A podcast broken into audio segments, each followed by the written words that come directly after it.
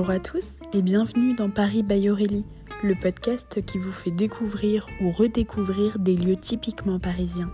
Je m'appelle Aurélie, je suis travel planner spécialiste de la destination Paris et nous nous retrouvons chaque semaine pour explorer Paris autrement.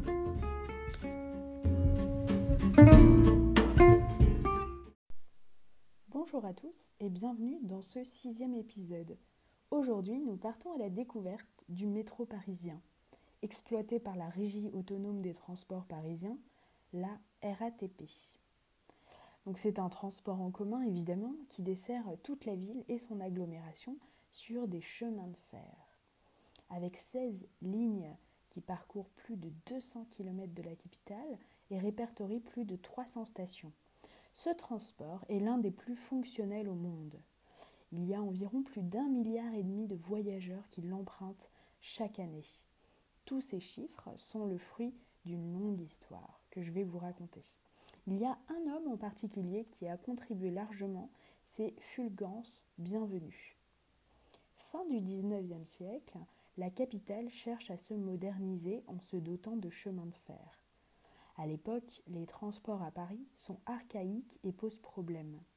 À ce moment-là, à Londres, le précurseur mondial du chemin de fer, l'a mis lui en service en 1863, suivi de New York en 1868, Chicago et Budapest ont suivi.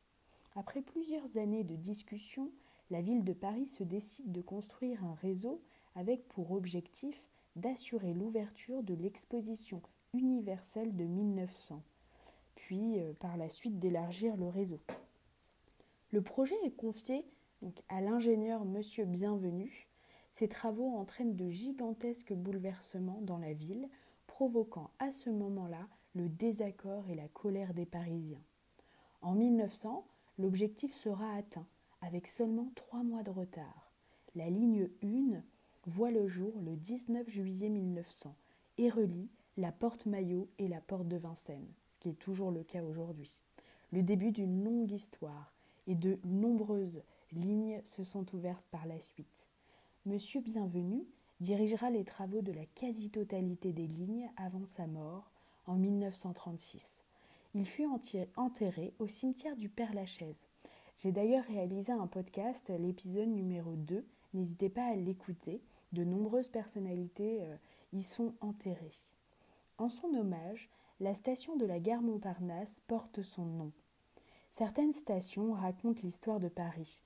N'hésitez pas à profiter de vos déplacements dans la capitale pour vous arrêter dans quelques-unes des plus jolies stations de Paris. Par exemple, la station Bastille, ligne 1, où les quais sont ornés de fresques qui rappellent les grands moments de l'histoire révolutionnaire du quartier. Toujours sur la ligne 1 et la ligne 7, la station Palais Royal, musée du Louvre. C'est la bouche de métro qui mérite une attention particulière d'un style art nouveau qui a été réalisé par Guimard. Elle est constituée de gigantesques perles en verre, qui a d'ailleurs été controversée. On trouve également la, station Concorde, ligne 1 et 12, qui est également chargée d'histoire. Vous y trouverez sur les murs la Déclaration des droits de l'homme et du citoyen. Et pour finir, je souhaite vous parler de la station Arts et Métiers, ligne 11, qui est pour moi l'une des plus originales et surprenantes. Le quai est totalement recouvert de plaques de cuivre rivetées et les hublots sont un voyage dans le Nautilus de Jules Verne. À voir. Et vous, avez-vous des stations que vous préférez de par leur architecture ou tout simplement des stations qui vous rappellent des souvenirs particuliers? N'hésitez pas à me le dire dans les commentaires. C'est la fin de cet épisode sur le métro de Paris. Merci d'avoir écouté cet épisode jusqu'au bout et je vous dis à la semaine prochaine.